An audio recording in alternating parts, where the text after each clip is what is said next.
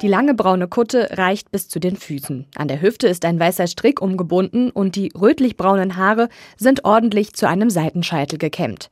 Das Aussehen von Michael Wies vermittelt sofort, er ist Kapuziner. Hier in Frankfurt am Main bin ich als Kapuziner tätig, hier im Kapuzinerkloster Liebfrauen. Dort leite ich die Brüdergemeinschaft hier vor Ort, nämlich sieben weitere Mitbrüder. Ja, ich als Ordensbruder hier habe erstmal die erste Aufgabe, Christus und Gott sichtbar zu machen. Gebürtig kommt Michael Wies aus Münster, wo er eine Ausbildung zum Bürokaufmann machte. Mit 24 Jahren nahm er an einer Pilgerfahrt nach Frankreich teil. Diese Reise veränderte sein Leben für immer.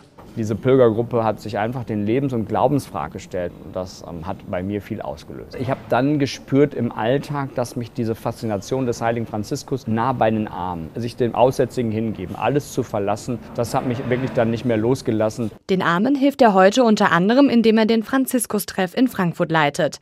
Von Montag bis Samstag gibt es hier ein kostenloses Frühstück für obdachlose Menschen.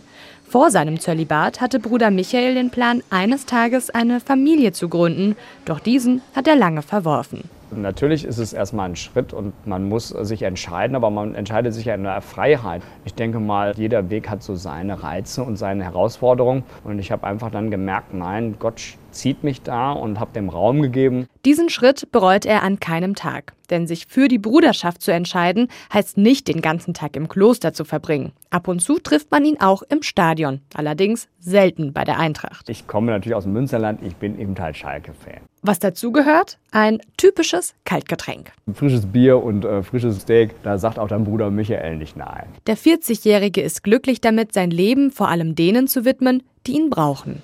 Ich erfahre eben halt Dinge, die andere Menschen nicht erfahren. Es ist nicht immer nur das Friede, Freude, Eierkuchenleben. Aber das ist der große Schatz, dass ich da darüber ja auch nicht rede, sondern dass einfach Menschen wissen, was bei Michael gesagt worden ist. Bleibt bei Michael. Und Michael Wies bleibt im Liebfrauenkloster. Zumindest, wenn er nicht gerade wieder im Stadion ist.